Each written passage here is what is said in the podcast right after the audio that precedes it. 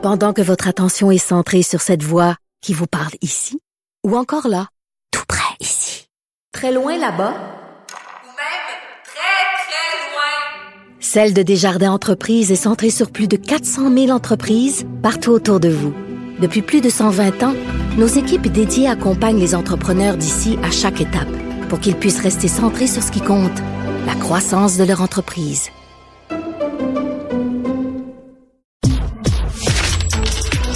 Économie, finance, affaires, entrepreneuriat. Francis Gosselin.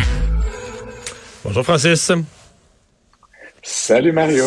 L'inflation au Canada qui diminue un petit peu plus vite qu'aux États-Unis, euh, pas, pas sur l'alimentation par exemple.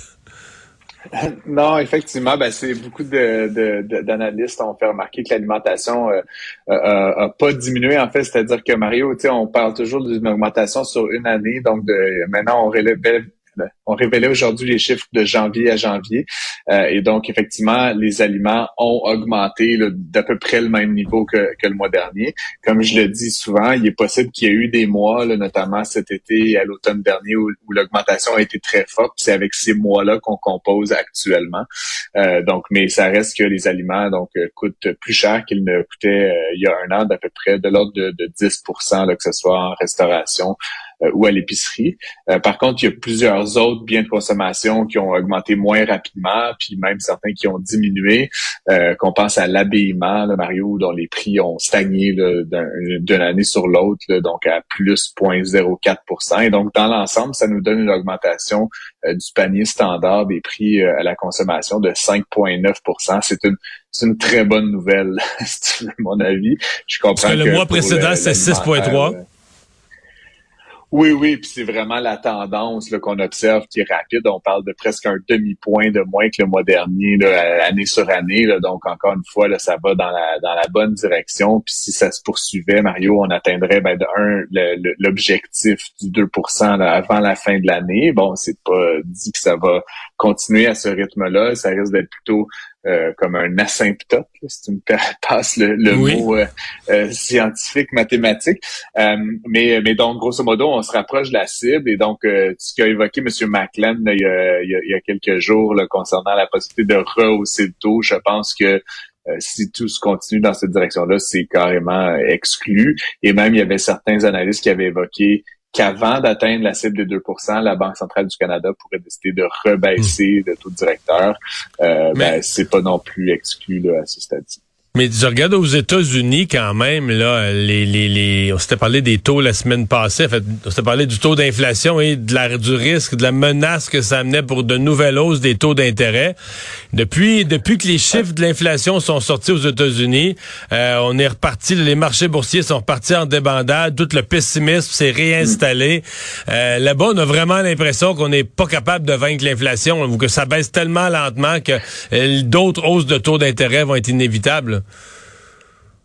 Oui, ben effectivement, c'est difficile, comme je le disais, à, comprendre exactement comment tout ça va, se, goupiller dans la mesure où, comme on l'a dit de nombreuses fois déjà, Mario, la particularité de ce ralentissement ben, des prix, puis dans une certaine mesure de l'économie, là, en en termes de PIB, là, on est vraiment dans les euh, dans les 1% là, au dernier chiffre en, base annualisée, euh, se traduit pas par des pertes d'emploi. Puis donc, ça, c'est la bonne nouvelle pour les particuliers, pour vous et moi, mais la moins bonne là-dedans, c'est que ça veut dire que les gens ont donc encore un emploi, donc un pouvoir d'achat, et donc ça met une pression sur la demande.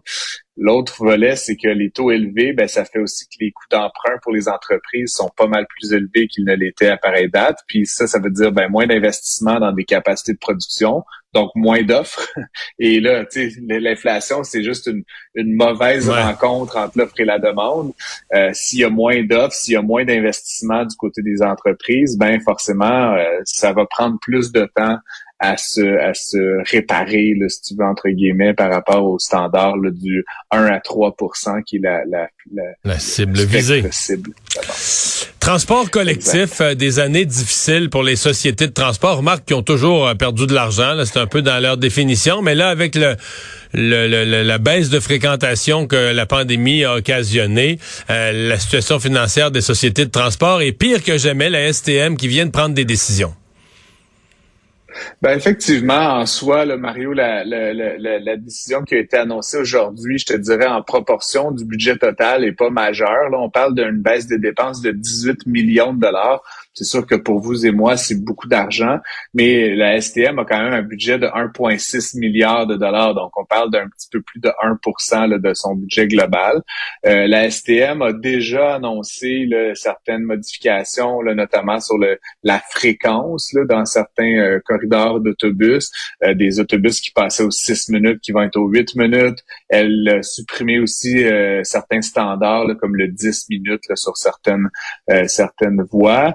Euh, mais donc, en ce qui nous concerne, là, donc elle s'aligne quand même pour faire un déficit cette année de 78 millions. Donc, c'est pas ça, ça commence à être plus important, là, même en proportion euh, du budget total. Donc, le 18 millions, c'est une partie, mais il reste quand même un 60 millions de manque à gagner là, qui va devoir euh, être euh, être trouvé d'une façon ou d'une autre. C'est certain est-ce que, le chapeau quasiment. Ben, j'allais dire, est-ce que dans un dans une démarche de, de, de demande ou de quémander au gouvernement supérieur d'éponger les déficits, il faut pas faire ça? Est-ce que c'est pas je veux pas dire que c'est juste une opération de relations publiques, mais tu comprends ce que je veux dire, de dire, regarde, nous, là, on a fait notre effort, on a vérifié tous les fonds de tiroir, on a réussi à trouver, économiser 18 millions, mais pour le reste, il faut que les gouvernements supérieurs nous aident, sinon, la prochaine place qu'on coupe, c'est dans le service à la clientèle, puis à cause des changements climatiques, on veut pas couper dans, dans le transport en commun. Moi, je l'ai vu un petit peu comme ça, c'est de dire, regarde, là, nous, on a fait notre effort, on s'est saigné,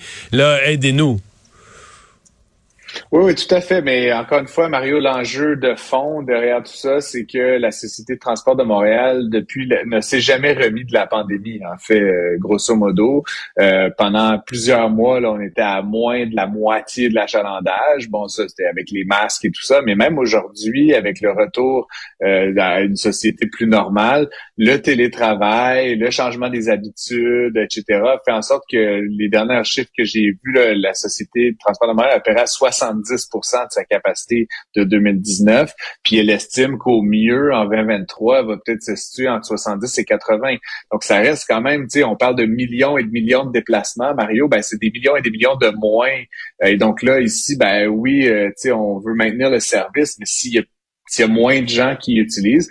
L'autre facteur, Mario, puis j'ai essayé de fouiller là, pour voir, mais sais que donc Montréal s'est doté quand même d'une politique assez agressive sur les vélos puis tout ça. Puis bon, on pourra parler de ça d'une autre fois, mais j'ai quand même le sentiment que dans une certaine mesure, euh, beaucoup des cyclistes ne, ne remplacent pas tant une automobile qu'un transport en commun. Donc c'est des gens qui restent dans une logique de transport. Et donc, forcément, ben oui, ils font le vélo, le, le, le Bixi et, et, leur vélo euh, propre sur les, les, voies réservées et tout. Mais ultimement, ce qu'ils font, c'est qu'ils c'est pas tellement moins de voitures, c'est moins d'occupation dans les métros. Et donc là, on, euh, comme on dit en anglais, we spread thin, on élargit un petit peu sur de nombreux moyens euh, de transport, euh, un budget qui est relativement fixe, là, et donc ça fait en sorte que ben, chacun de ces acteurs-là souffre actuellement.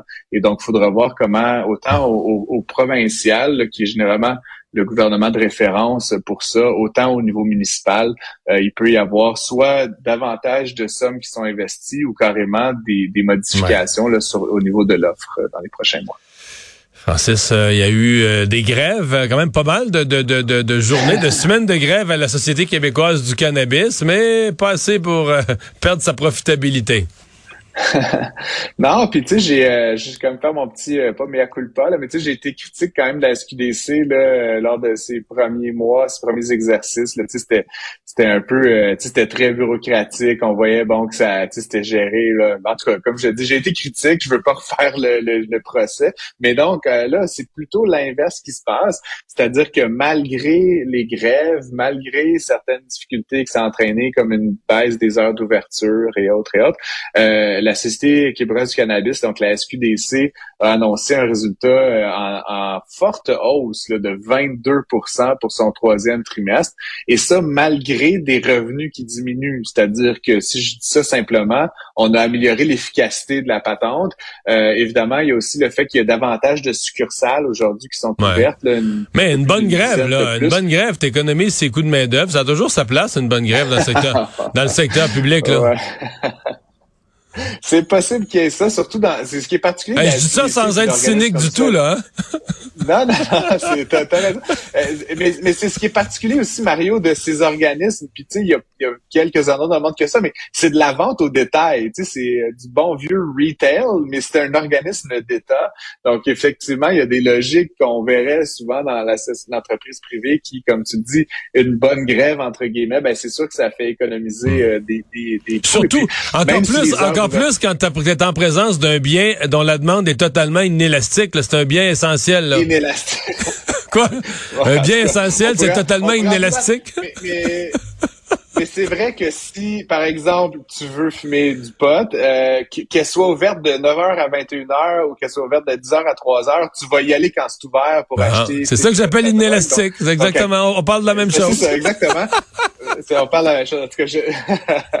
ça pour dire que, en tout cas, la, la, la SQDC donc fait euh, vraiment un, un, beau profit là, de, de 32 millions euh, de dollars. Là, donc, c'est quand même une hausse importante par rapport aux 26 millions à pareille date l'année dernière. Puis, c'est sur un chiffre d'affaires de 187. Donc là, on parle de marge nette, Mario, là, de entre 15 et 20% C'est quand même une, une, belle profitabilité. Là. on voit pas ça dans toutes les entreprises de commerce au détail qui ont plutôt tendance à souffrir ces temps-ci. Faut dire que un, c'est un monopole. Puis comme tu dis, c'est un bien inélastique. Fait qu'effectivement, ça a tendance à générer des beaux profits dans ce temps-là.